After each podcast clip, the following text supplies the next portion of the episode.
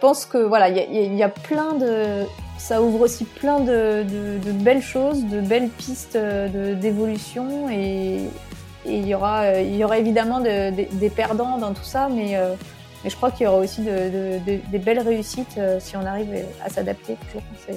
Pour moi, c'est la, clé, la clé de la réussite à l'heure actuelle. Bonjour à tous et bienvenue dans ce deuxième épisode des Clés du Gîte. Je suis Laura, votre hôte. Aujourd'hui, j'ai le plaisir d'interviewer Charlotte Genet, chargée d'études et formatrice pour l'agence Guest et Stratégie, une agence spécialisée dans l'accompagnement des porteurs de projets et propriétaires de meublés de tourisme. Charlotte nous décrit l'expertise de l'agence et partage ses conseils avisés. Place à l'épisode. Bonne écoute à tous. Bonjour Charlotte. Bonjour. Merci d'avoir accepté mon invitation à participer au podcast. Vous êtes chargée d'études et formatrice dans l'agence Guest et Stratégie. Pourriez-vous vous présenter et nous dire quelques mots sur l'agence, s'il vous plaît? Oui, avec plaisir. Euh, donc, je m'appelle Charlotte Genet. Effectivement, je suis euh, à la fois chargée d'études et en même temps formatrice euh, pour Guest et Stratégie. On est, euh, notre siège social est, localisé euh, à La Rochelle, mais euh, on est trois consultants avec des, localisations personnelles différentes. Donc on est tous en télétravail, hors Covid, pendant le Covid, ça ne change rien. Et, nous, donc, on est une petite société, hein, trois consultants et puis une, chargée de com en, contrat d'alternance. Et on est spécialisé dans l'accompagnement des indépendants du tourisme, donc plutôt les gîtes et, les chambres d'hôtes, euh, à la fois sur des projets de création, mais aussi sur des projets de reprise ou, de développement d'activité euh, quand, euh, quand les, prestataires sont, voilà, sont, déjà, sont déjà en activité, mais souhaitent avoir un, petit regard extérieur et faire un petit bilan d'étape. L'agence a été créée en 2010 par Jérôme Forger. Euh, quelle était son histoire? Je crois que ses parents étaient eux-mêmes propriétaires d'une maison d'hôtes, c'est ça? Oui, tout à fait. Euh, la maman de, de Jérôme a, a, des chambres d'hôtes euh, en région parisienne depuis, euh, bah, depuis un, petit moment maintenant. Et, euh, et donc euh, Jérôme a suivi ça euh, de l'intérieur. Et après, après ses études, il a senti que voilà qu'il y avait un, un développement de, de, ce, de, cette activité, mais qu'en même temps les, les acteurs étaient, bah, étaient confrontés à un certain nombre de, de problématiques. Euh, au départ plutôt euh, axé sur euh, les aspects de communication et de numérique. Hein. À l'époque, c'était c'était le sujet. et puis, au fur et à mesure de, bah, de, de du développement de, de, la société entre guillemets, il s'est rendu compte que le besoin, il était euh, pas uniquement sur euh, effectivement avoir un site internet, mais il était aussi sur euh, bah, une, une, réflexion plus globale pour les porteurs de projets. Et donc, il a, il a finalement développé aussi cette expertise-là pour pouvoir accompagner les, les, porteurs de projets tout au long de la vie du projet. Donc, effectivement, ça part d'une, ça part d'un constat de terrain et puis, et puis d'une belle, d'une belle expérience de famille, on va dire. Et tout à fait.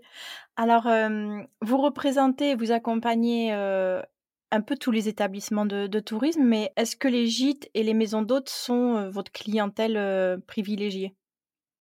Oui, tout à fait. Effectivement, on peut parfois travailler avec de l'hôtellerie, avec des activités de loisirs, mais on va dire que vraiment notre cœur de clientèle, c'est les hébergements touristiques, plutôt gîtes et chambres d'hôtes, effectivement. Et on travaille aussi pas mal avec euh, ce qu'on appelle les institutionnels du tourisme, donc plutôt les offices de tourisme, euh, qui euh, souhaitent aussi se, bah, se, former ou en tout cas monter en compétences pour pouvoir eux-mêmes mieux aider et pouvoir mieux accompagner les professionnels de leur territoire. sujet particulièrement d'actualité en ce moment. Effectivement. Combien de porteurs de projets accompagnez-vous chaque année? Euh, alors c'est, on n'a on n'a pas forcément euh, de, de, de, comptage euh, effectif sur ça. Euh, après, euh, je dirais qu'à la fois on a des, des porteurs de projets qui qu'on va, on va dire qu'on, qu'on va avoir en contact, mais qui vont pas forcément créer tout de suite l'offre. Euh, parce qu'il y a des projets qui prennent euh, une, deux, trois, quatre ans avant de, avant d'aboutir. Et puis on a après euh, des personnes qui nous contactent alors qu'ils sont déjà en activité, des personnes qui souhaitent juste qu'on les aide sur la partie stratégie web marketing par exemple. Donc, donc voilà, on a, on a des profils un peu, un peu différents en termes de, en termes de clients. Après là, je, je vous avoue qu'en termes de, de, chiffres, je crois qu'on est à, peu près à, 300 porteurs de projets accompagnés depuis la création de, de la société. Euh, alors ça ne veut pas dire que les 300 sont encore en activité, hein, mais euh, mais en tout cas voilà, on est sur on est sur ces sur ces sur ces eaux-là. Après on est euh, enfin on, on, sent le, le, on sent aussi le marché par rapport au nombre de personnes qui nous contactent aussi parce que entre le nombre de personnes qui nous contactent et le nombre de personnes qui deviennent des clients, il y a, évidemment un, petit delta.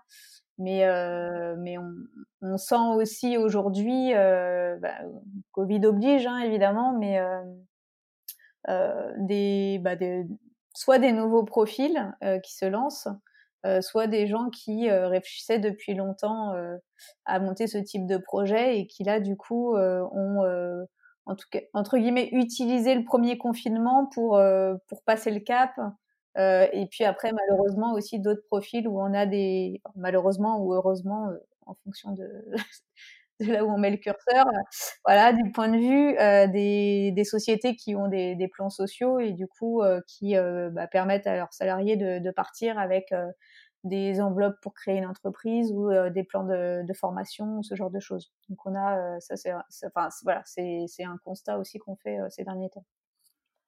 Alors, quelles sont les formules d'accompagnement que Guest et Stratégie proposent?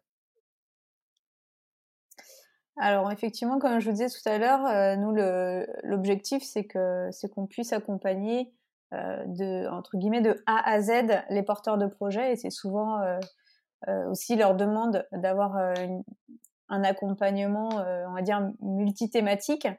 Donc si on part de du moment où le, le porteur de projet a l'idée on va dire qu'on peut l'accompagner dans tout ce qui est euh, études de faisabilité, études de marché, euh, soit en faisant pour lui, soit en l'aidant à faire, ou soit en relisant. Ça, c'est un peu les, trois formules qu'on propose euh, pour le côté études de marché. Après, on va aussi proposer de la formation avant ouverture pour bah, faire le tour de, de l'ensemble des sujets notamment en termes de stratégie commerciale, de stratégie web marketing, que les, les, hébergeurs doivent avoir en tête et sur lesquels il faut qu'ils se positionnent avant, avant d'ouvrir. Et puis, euh, et puis une troisième, euh, on va dire une troisième casquette plutôt sur une partie opérationnelle en termes de, web marketing, où on va les, leur proposer de, de créer à la fois le, leur image de marque et puis euh, le site internet. Alors avec avec un accompagnement sur ces sujets-là, hein, mais, euh, mais, on va dire que voilà, on est sur là euh, plutôt le, la, la, fin du du, du projet euh, où normalement une fois qu'ils ont euh, fait la formation, enfin, qu'ils ont validé la faisabilité du projet, qu'ils ont fait la formation pour être parfaitement opérationnel et qu'ils ont créé ou fait créer, peu importe, leur, leur outil de, de stratégie web marketing, normalement, on a adressé euh, plus ou moins l'ensemble des, des, sujets euh, un peu incontournables. Et après, on intervient également euh, pour des personnes qui sont déjà en activité et qui ont besoin, pour X ou Y raison, à un moment donné, de voilà, de, de prendre un peu de hauteur parce que c'est un métier en général où on est 24 heures 24, 7 jours sur 7, la tête dedans et, euh, et que c'est pas toujours évident euh, de voilà d'avoir un, retour euh, euh extérieur euh, neutre, notamment par des gens dont, dont c'est le métier hein, en plus. donc donc voilà, ça leur permet à la fois d'avoir une sorte d'audit un petit peu et puis qu'on voit en fonction évidemment de de leurs priorités, de leurs besoins et, puis de leur budget, euh, comment nous on peut les accompagner pour essayer de trouver un peu un, second souffle euh, dans leur activité pour qu'ils prennent toujours autant de plaisir à la faire et que ce soit pas vécu comme euh, comme une corvée, ce qui peut parfois arriver au bout de quelques années. Oui, et c'est déjà arrivé de, de basculer, par exemple, de mmh, d'un schéma maison d'hôte à un gîte ou inversement? Que le propriétaire rebascule sur un modèle plutôt qu'un autre pour se redonner justement un nouveau souffle et être plus en accord avec bah, ses besoins et ses attentes du moment?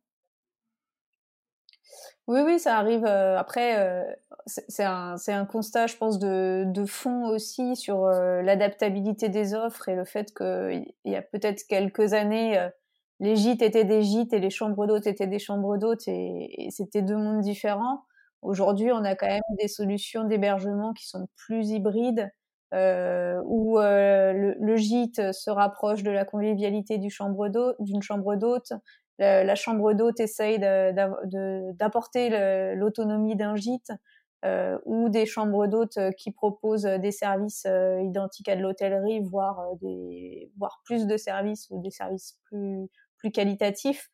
Donc on a pu vraiment ce, cette, cette, distinction forte. Euh, après, euh, ce qui fait aussi le, le, le enfin, ce qui peut faire aussi le switch, c'est soit la, bah, le, les objectifs de, de chiffre d'affaires et puis et puis surtout le temps qu'on peut y consacrer. on va dire à capacité d'accueil égale, évidemment ou normalement une chambre d'hôte euh, est plus gourmande en termes de temps euh, qu'un gîte. Et, euh, et, ça peut des fois aussi être voilà peut-être le passage d'une chambre d'hôte à un gîte en se disant c'est extrêmement lourd au quotidien j'ai plus j'ai plus les reins pour pour le faire. Donc je vais peut-être voilà basculer sur un modèle plus plus léger qui me permet d'y passer moins de moins de temps. Quel budget moyen il, faut compter pour pouvoir bénéficier d'un accompagnement?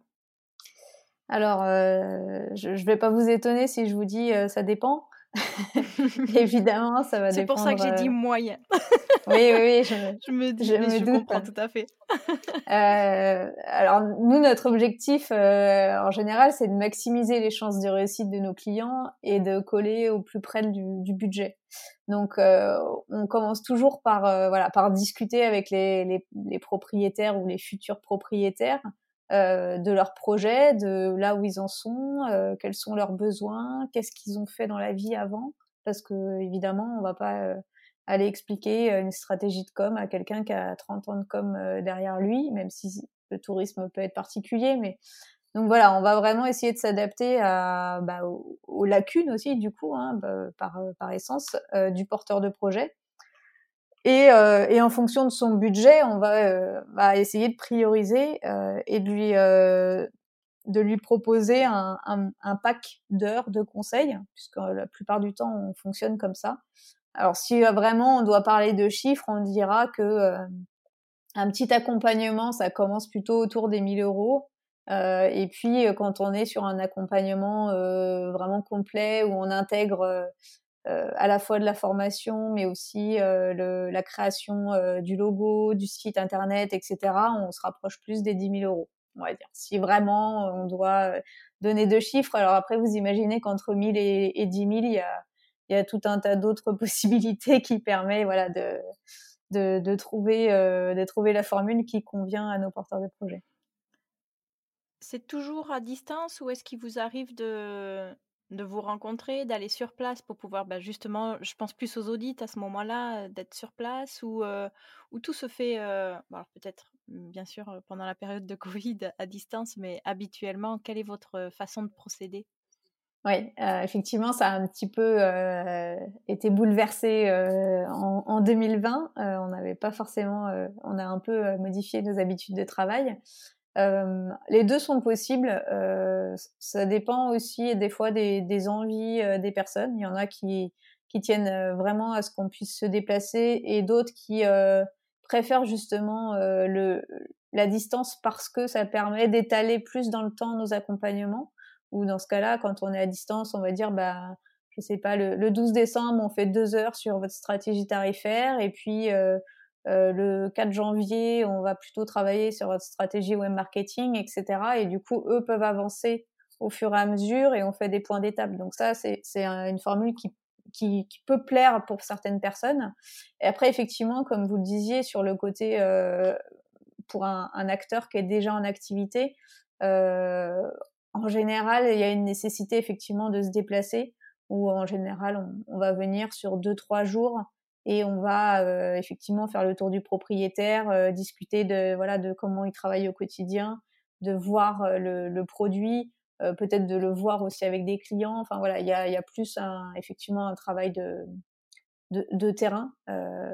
mais après, ça nous arrive aussi avec des porteurs de projets tout neufs entre guillemets, de se déplacer aussi parce que on est, je sais pas, sur une phase de travaux ou sur ou sur juste avant ouverture et qu'il y a des petits détails qu'on veut vérifier.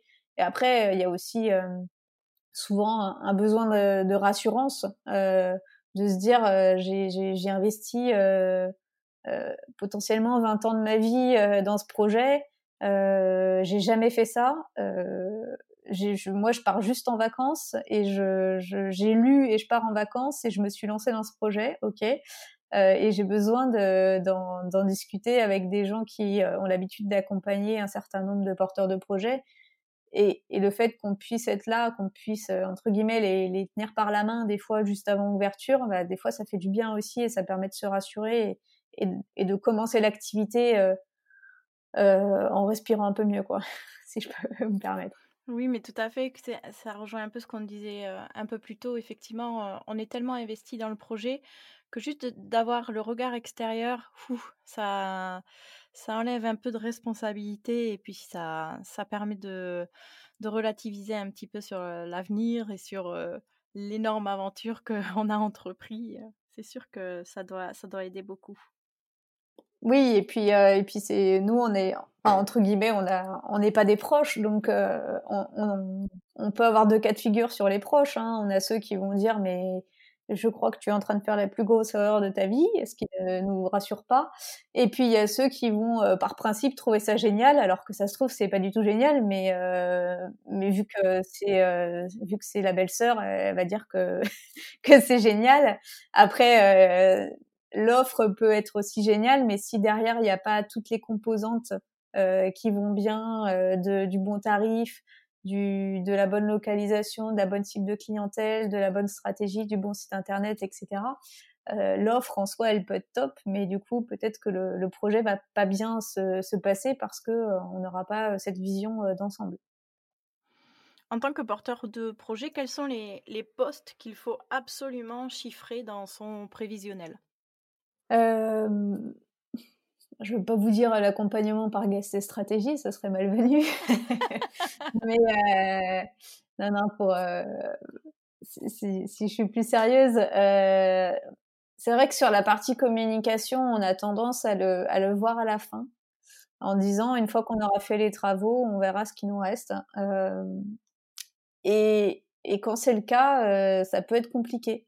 Euh, ça peut être compliqué parce que euh, parce que si on a, si c'est un projet euh, un peu ambitieux qu'on souhaite en vivre, que on a du coup des objectifs de chiffre d'affaires qui sont assez importants, mais que ben on a un petit site internet ou ou pire qu'on n'a pas de site internet, qu'on donne toutes nos chambres à Booking, euh, c'est plus compliqué, c'est plus compliqué et, euh, et c'est vrai qu'on va peut-être plus passer de temps à, réfléchir à la déco que, que finalement à, à, comment on va on va se vendre derrière et euh, bah, nous après c'est aussi l'objectif, hein, c'est de faire en sorte de de, bah, de travailler sur un rétro-planning euh, avec nos porteurs de projets pour et c'est souvent une demande pour être sûr de rien oublier. Et il y a souvent cette crainte de dire, ça se trouve, je passe à côté d'un truc énorme et je vais me rendre compte une fois que c'est trop tard, évidemment. Donc, euh, donc j'aurais tendance, voilà, si, si je devais donner qu'une réponse, effectivement, à dire d'anticiper au maximum euh, sa stratégie de, de, diffusion, de commercialisation, de communication, et ne pas le, le, voilà, ne pas le réfléchir euh, à un mois de, de l'ouverture. Est-ce qu'il y a des plateformes de réservation que vous conseillez généralement ou que, oui, que vous privilégiez? Bah, Je vais faire une réponse simple. Je dirais les plateformes où vos clients vont. Une fois qu'on a bien déterminé quel est son produit et quelle est sa cible de clientèle, finalement, le choix des plateformes, elle se fait assez naturellement en fait. Euh, donc après, il n'y a pas forcément de, de, bonnes ou de mauvaises plateformes, même s'il y en a peut-être des, moins bonnes que d'autres. Je dirais qu'il faut évidemment se rendre visible, ça c'est euh, une certitude. après, il faut pas non plus mettre tous ses œufs dans le même panier. Euh, comme je disais tout à l'heure, donner toutes ces chambres à, Booking et que à Booking, c'est selon nous une, belle erreur. Et après, il faut, non, faut éviter aussi de s'éparpiller. Euh, choisir 50 plateformes de réservation pour se commercialiser, euh, c'est pas non plus la meilleure, la meilleure stratégie. Donc, voilà, je dirais bien choisir ces plateformes. Il y a des plateformes un peu généralistes qui sont incontournables. Et après, si on a vraiment un positionnement, euh, bah, je sais pas, on peut avoir euh, plein de plein de choses, plein de niches différentes. Et ben là, il faut trouver justement ces plateformes euh, qui sont dédiées à cette cible de clientèle. Et c'est tout l'avantage des, des, niches aussi, c'est que le travail il est déjà fait. Donc euh, c'est de, la clientèle qui est déjà captive, qui va déjà euh, potentiellement réserver son hébergement sur tel type de plateforme et du coup euh, votre offre elle collera tout à fait et puis il y aura moins de concurrents sur ce type de plateforme aussi. De qui se compose votre réseau de prestataires spécialisés? Oui, après on, a des, des, partenariats avec euh, avec des métiers euh, qu'on n'a pas en interne, hein, tout simplement si je prends euh, l'exemple euh, assez facile parce que c'est un sujet qui est récurrent sur euh, les, les, questions juridiques, fiscales, sociales, nous en interne, on n'est pas juriste, fiscaliste et on souhaite pas le devenir. On a un premier niveau d'information et un premier niveau de connaissance évidemment parce que parce que c'est important.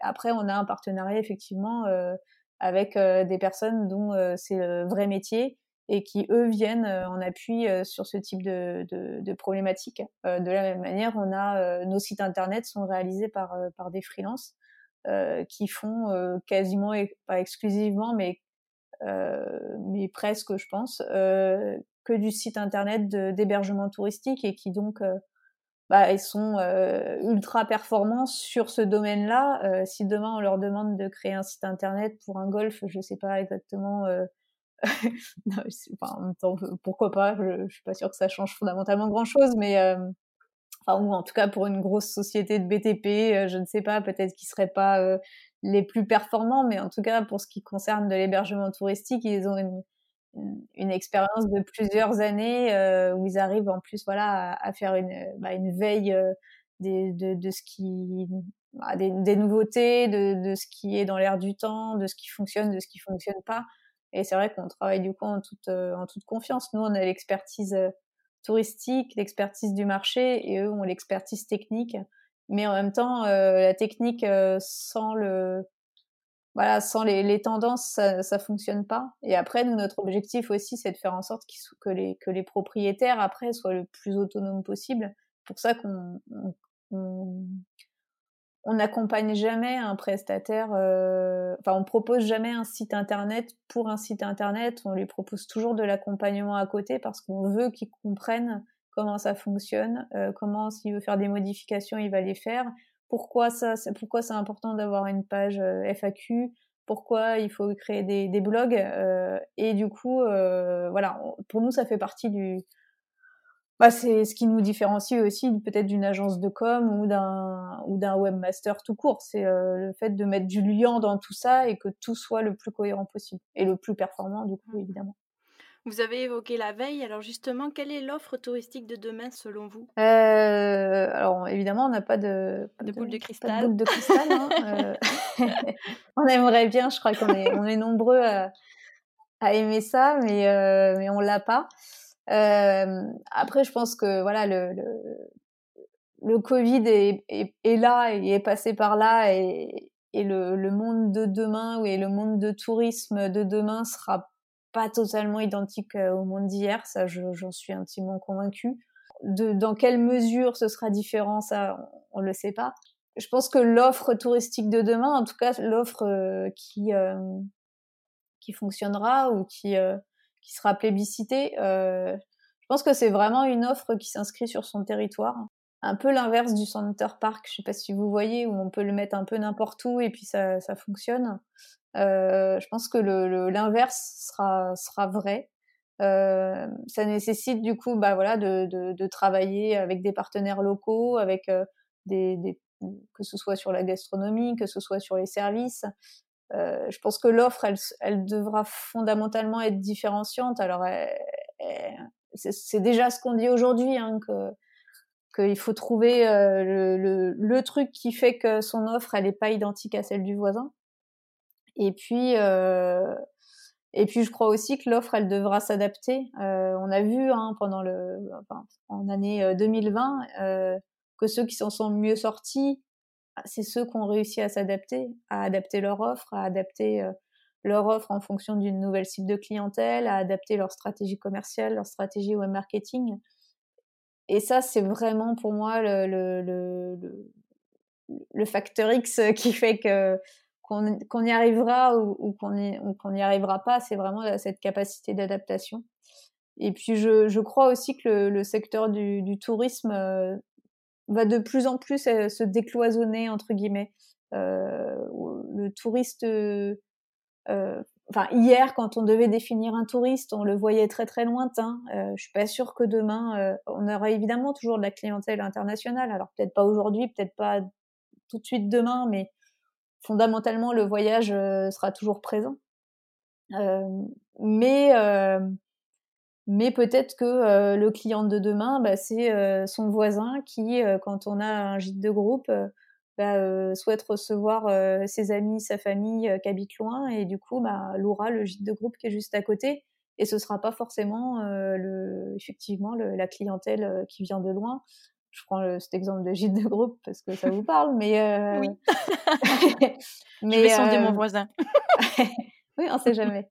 Mais voilà, je pense que sur, sur de nouvelles types de clientèle, sur les, toutes les, les, les niches, euh, sur le, le, télétravail, sur euh, sur les, les, les, gens qui, qui bossent sans, sans lieu fixe. Hein, J'en suis l'exemple type hein, pour le coup. Euh, sur le fait de pouvoir proposer des services dans ces hébergements qui sortent euh, de l'ordinaire parce qu'on aura créé des partenariats avec des structures qu'on n'avait pas imaginées euh, jusqu'à présent.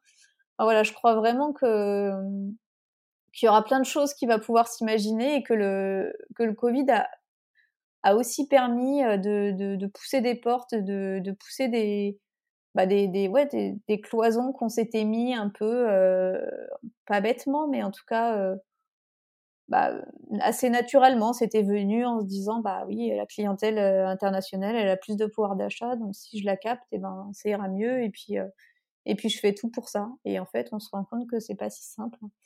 Et puis euh, et puis ben, si on si on vise une clientèle locale, typiquement, ben, on peut pas, euh, quand on est hébergement touristique par exemple, euh, promouvoir les mêmes activités aux alentours euh, si on capte quelqu'un qui habite à une heure ou quelqu'un qui habite à, trois heures d'avion parce que parce que celui qui habite à une heure, si vous lui vendez les tours Eiffel, il va vous dire bah oui, je vous ai pas attendu pour aller visiter ça, ça fait 20 ans que j'habite dans le coin. Lui va vouloir euh, trouver les pépites, trouver les conseils du propriétaire parce que euh, parce que vous avez l'habitude d'utiliser ces produits-là, parce que les, produits peut-être qu'on va les trouver euh, dans le gîte et que du coup ben la confiture qu'il y a dans le gîte elle est top et que du coup on va aller voir la personne qui fait les confitures dans son atelier. Enfin je sais pas, on peut voilà on peut imaginer plein de choses, mais mais je, pense que voilà il y a, y a plein de ça ouvre aussi plein de, belles choses, de belles pistes euh, d'évolution et il y aura euh, évidemment de, des perdants dans tout ça, mais euh, mais je crois qu'il y aura aussi de, des belles réussites si on arrive à s'adapter toujours. Pour moi c'est la clé la clé de la réussite à l'heure actuelle. Et pour les porteurs de projets qui nous écoutent, quels sont les trois conseils fondamentaux que vous leur donneriez? Euh, alors, les trois conseils fondamentaux. euh, ça veut dire qu'il faut en dire que trois. Euh, premièrement, je, ben, je dirais, euh, c'est un peu ce que j'ai déjà dit, mais euh, réfléchissez bien votre offre. il faut qu'elle soit en adéquation avec les tendances du marché, et il faut aussi qu'elle soit en adéquation avec vous, avec vous propriétaire, avec vous citoyen, avec vous consommateur. Et du coup, c'est ça aussi qui fait la différence d'une offre. C'est le propriétaire, c'est ses centres d'intérêt, c'est euh, ses, convictions, c'est tout ça. Euh, après, c'est évidemment des services euh, complémentaires, c'est évidemment le, territoire sur lequel vous vous situez, évidemment, mais je pense que vraiment, réfléchir à, tout ce qui compose son offre et faire en sorte qu'elle soit vraiment différente, c'est une des clés pour moi. le, deuxième conseil, je dirais c'est de viser une clientèle qui vous ressemble. Il doit vraiment y avoir une cohérence entre le, le, porteur de projet, le propriétaire, le prestataire, on l'appelle comme on veut, l'établissement, son, gîte, sa chambre d'hôte, ça doit lui ressembler dans, dans, tout ce que ça peut entendre, hein, sous-entendre, pardon. Et puis, et puis une cohérence avec la clientèle visée. Et il n'y a rien de, de, de, pire, enfin, si on peut imaginer, mais je dirais qu'il n'y a rien de pire euh, qu'un propriétaire qui cherche à séduire une clientèle qui lui ressemble pas et où à un moment donné ça se sent. Et c'est rarement une grosse réussite dans ces cas-là. Donc, euh, je pense que c'est vraiment important, voilà, cette cohérence. Et puis, euh, et puis ce que je disais un petit peu au début, c'est ne ne lésignez pas sur le temps euh, à passer à, à, construire et à animer votre stratégie web marketing qui est adaptée à votre établissement. Euh, il y a des plateformes euh, qui sont incontournables peut-être, mais peut-être que pour votre activité, elles ne le sont pas. Euh, donc euh, vraiment en fonction de son établissement et en fonction aussi de soi, ça sert à rien de, de, créer une page Instagram si on est une buse sur les réseaux sociaux et qu'on sait pas c'est quoi une story et, enfin à un moment donné faisons avec nos avec nos nos capacités avec nos compétences et il faut pas faire parce qu'on sait qu'il faut faire, mais en fait, on, on c'est pas c'est pas nous. Euh, donc, euh, il mieux, vaut ne pas avoir de page Instagram qu'une mauvaise page Instagram, je pense.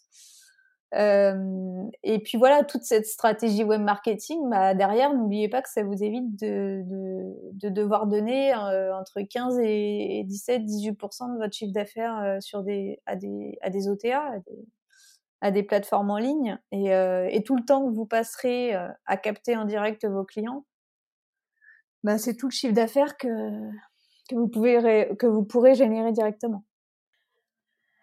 Alors pour conclure, pourriez-vous me dire quel gîte ou chambre d'hôte vous donne envie de partir pour le week-end? Euh, beaucoup, et alors euh, vous imaginez encore plus en ce moment. Ça fait longtemps qu'on n'est pas parti en week-end. Euh, je, on, va, faire une petite sélection. Euh, je dirais le, les cottages Antoinette euh, qui sont en Champagne, euh, où on peut euh, boire un verre sur, la, sur leur terrasse avec une, une, belle vue sur, sur les vignes aux alentours. Ça, ça me fait un peu rêver en ce moment. ensuite, je dirais le prieuré La Madeleine qui est en Provence, où on peut manger une glace artisanale autour de la piscine. Alors, c'est pas de saison, mais j'en meurs d'envie. Et puis, euh, pour terminer, je dirais euh, un, un, petit coup de cœur pour euh, le fleur en Normandie.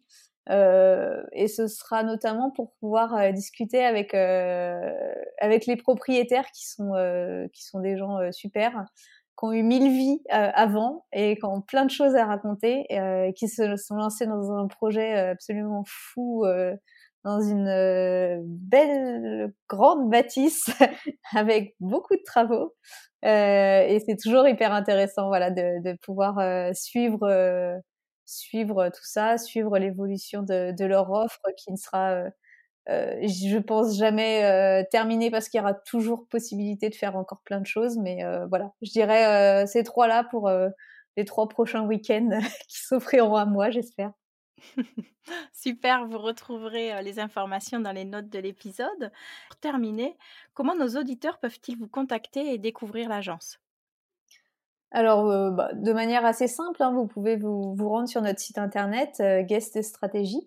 Si vous tapez sur Google, vous devriez tomber dessus assez facilement. On a un petit formulaire de contact qui, voilà, qui vous permet de, nous contacter et de nous poser euh, les questions. Et puis nous, on vous recontacte par la suite. Et puis vous pouvez également euh, nous suivre évidemment sur les réseaux sociaux. Donc on a une page euh, Facebook, Instagram, LinkedIn, etc. Donc à la fois on, met en avant aussi bah, les clients qu'on suit. Hein. Vous pouvez voir un petit peu les références. Et puis et puis on aime bien aussi faire un peu de veille et essayer de de donner des conseils ou en tout cas de donner de la matière même pour ceux qui sont pas nos clients, parce que parce que le voilà le, le tourisme c'est aussi une petite famille et que et qu'on aime bien travailler comme ça.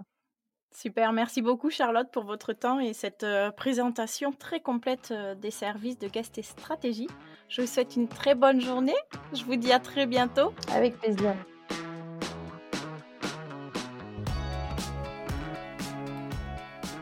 Les clés du gîte, c'est terminé pour aujourd'hui.